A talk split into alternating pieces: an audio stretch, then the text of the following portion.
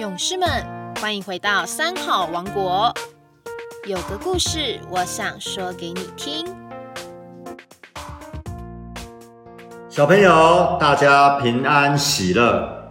我是台南市嘉兴国小校长陈伯照。今天我要讲个谁才是傻瓜的故事给小朋友听哦。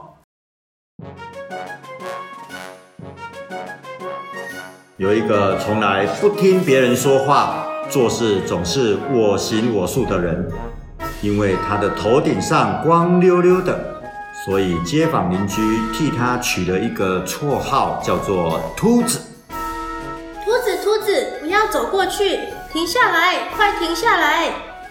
他们一定是走得慢，怕我赢过他们，哈哈，我偏要走更快。结果是前面的道路在施工。秃子就直接掉进大窟窿。秃子就是这样我行我素。一个风和日丽的中午，太阳高悬天上，秃子那光溜溜的头在阳光下闪闪发光。有个坏心肠的人看到之后，想要去捉弄他，顺手拿起手边的梨子往秃子的头上丢。接着又拿起袋子里的东西，一直丢，一直丢，丢到后来，兔子的头都受伤了。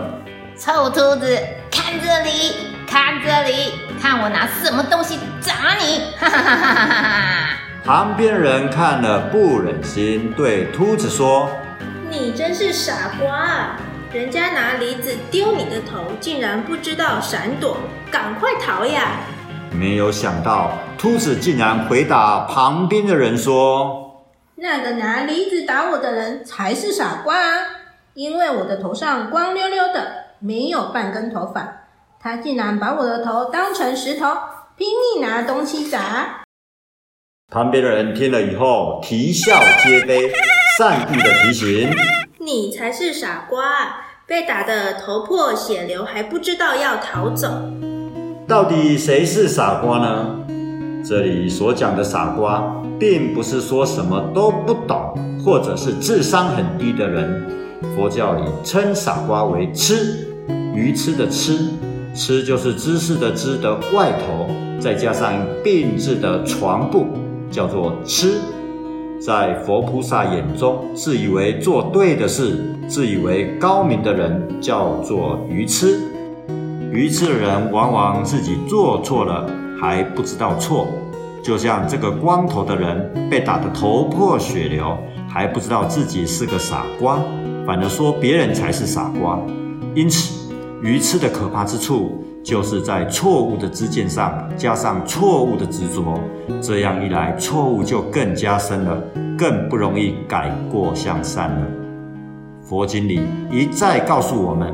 用智慧来治愚痴，智慧究竟如何得来？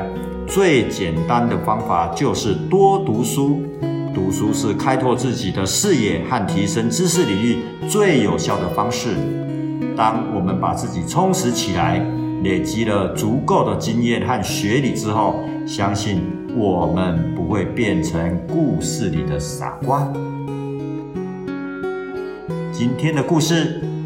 我们就说到这里喽，小朋友，下星期三再会。